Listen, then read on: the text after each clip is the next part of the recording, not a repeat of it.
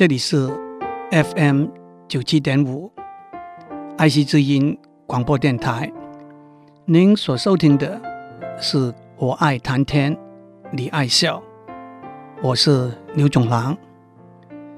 今天我想跟大家一起练几首诗，唱几首歌。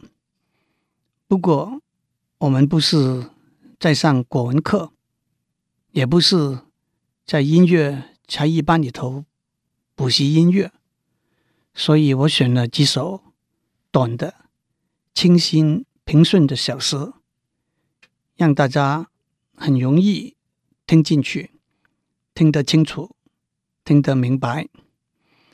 唐朝有一位很有名的诗人白居易，相信大家都练过他的《长恨歌》《琵琶行》《醉翁亭记》。和其他的诗词文章，白居易的诗的一个特色是平易近人，避开艰辟的典故，不用复杂的句子结构。听说他写好一首诗之后，要念给老太太们听，如果他们听不懂，他就要再修改。这就是“老妪能解”。这句话的出处，我想先念胡适先生写的叫做《相思》那一首小词，也想不相思，可免相思苦。几次细思量，情愿相思苦。我相信大家一听就懂得胡先生在说什么。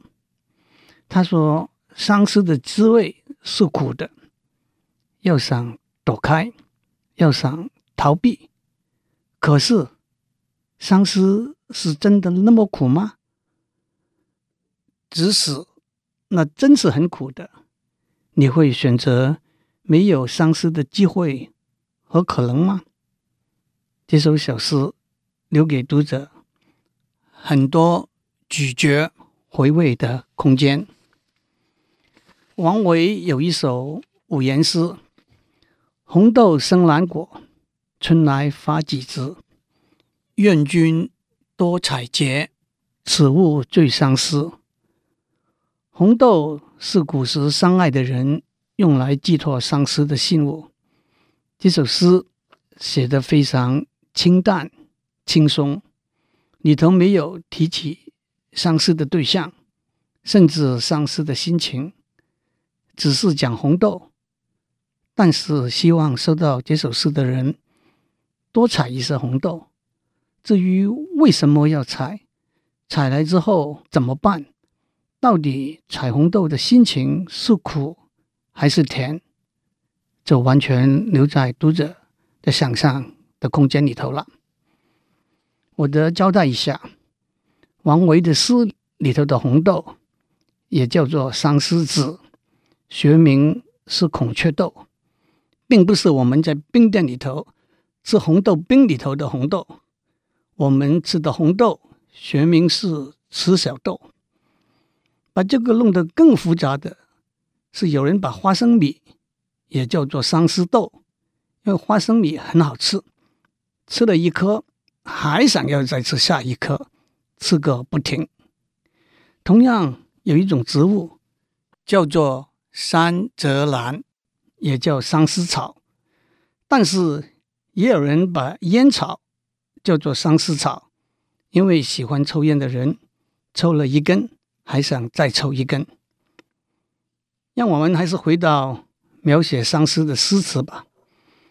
张九龄有一首五言律诗，前面四句是“海上生明月，天涯共此时。”情人怨遥夜，竟夕起相思。相恋的情人远隔天涯，当他们同时看到海上升上来的月亮的时候，引起了相思之情。下面四句是：灭烛怜光满，披衣觉露滋。不堪盈手赠，还寝梦佳期。把蜡烛吹灭，因为它太亮了；披上衣服，因为风露寒冷。相思之情不能够用手拿起来送给你，不如在梦中跟你相见吧。让我再练一遍：海上生明月，天涯共此时。情人怨遥夜，竟夕起相思。灭烛怜光满，披衣觉露滋。不堪盈手赠，还寝梦佳期。当然，写相思这份心情的诗词很多很多。范仲淹有“酒入愁肠，化作相思泪”这一句；李商隐有“春心莫共花争发，一寸相思一寸灰”这一句。但是，也有诗人觉得相思常常是讲讲而已的话。晏几道说。相思本是无凭语，休向花间费泪行。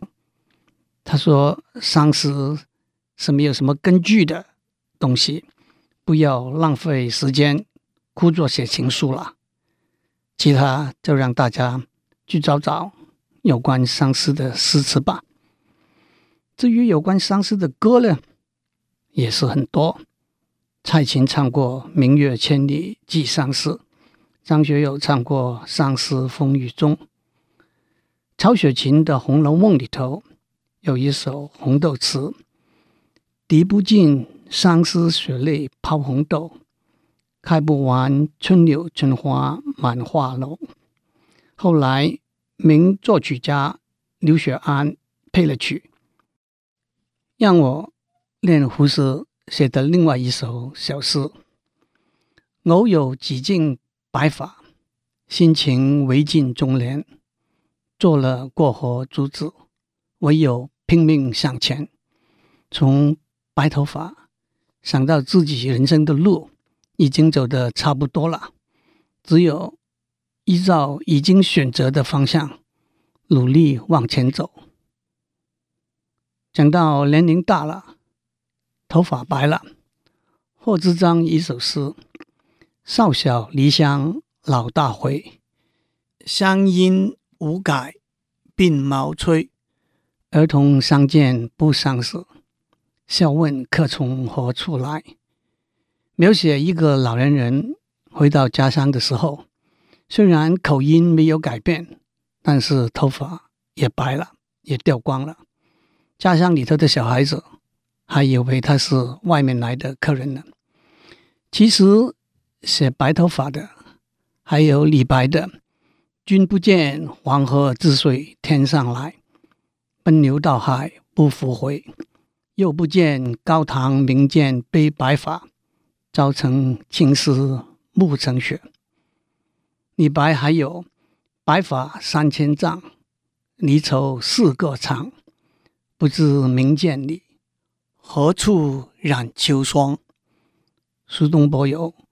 故国神游，多情应笑我，早生华发。有一首英文老歌，叫做《Silver Threads Among the Gold》，金黄的头发里头的银丝。一开始的两句是：“Darling, I am growing old. Silver threads among the gold.”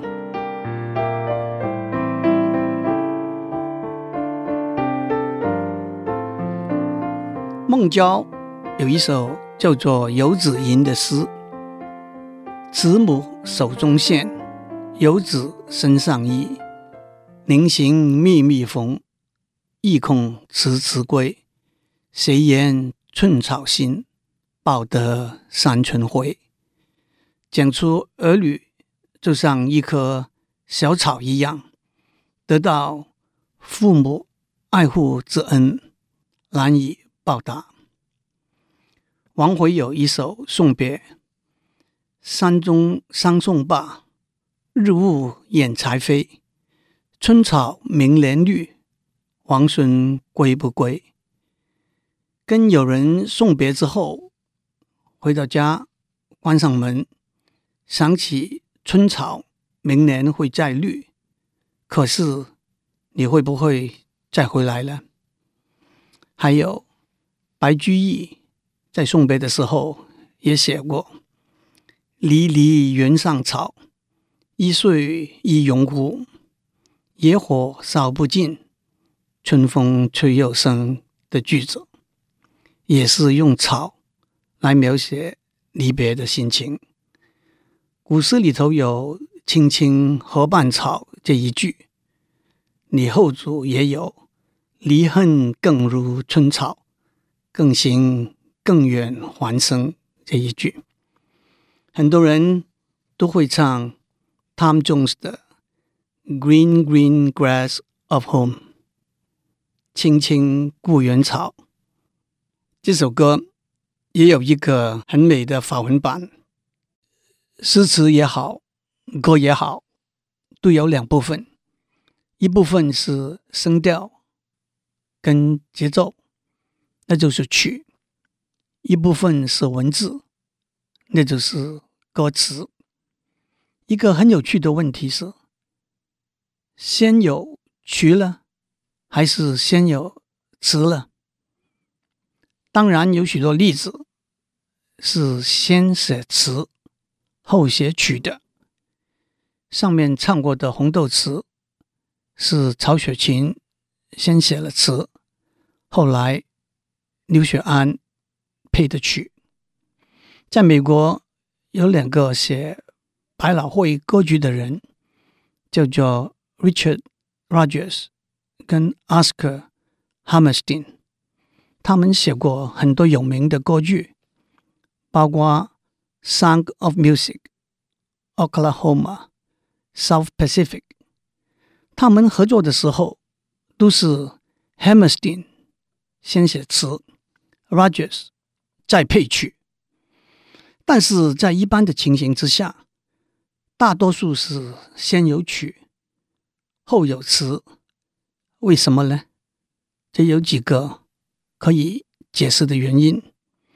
第一，传统上，在宋朝甚至宋朝以前，就开始文人写词，都是先有曲，那就是词牌，然后按照词牌来填写文字。第二，写曲困难，写词。容易，当然写词要写得好，绝不容易。但是有了一个已经写好的曲，配词就比较容易了。所以接下来写曲的人少，写词的人多。第三，先写词的话，字的发音往往会限制到怎么样写曲。让我举一个最简单的例子：假如已经写好的歌词是“我爱你”，你要配哆哆哆，唱起来就是“我爱你”，很好。但是，假如您要配哆哆嗦，唱起来就是“我爱你”，这个“你”字听起来就不清楚、不顺了。第四，有了曲，在不同的时间，用不同的语言，可以表达不同的叙述跟情感。我们上面已经看过两三个例子，让我找一首相信大家在 KTV 都唱过的歌，把它不同的语言的版本唱出来。有一首日文歌，叫做《Kita Kuni no Haru》。白果之春这首歌，我找到三个不同国语版的歌词。有一个版本是蒋大为唱的，他的歌词是差不多直接照原来的日文歌词翻译过来的。亭亭白桦，悠悠碧空，微微南来风。有一个版本是于天唱的《榕树下》。还有一个版本是邓丽君的版本，我衷心的谢谢您，一番关怀和情谊。还有叶启田有一个台语版，还有一个广东话的版本，歌名叫做《故乡的雨》，里头有爸爸的心、妈妈的意，充满慈祥的关注。希望您为您自己，为您所爱的人。练一首小诗，唱一首好歌，祝您有平安的一天。我们下周再见。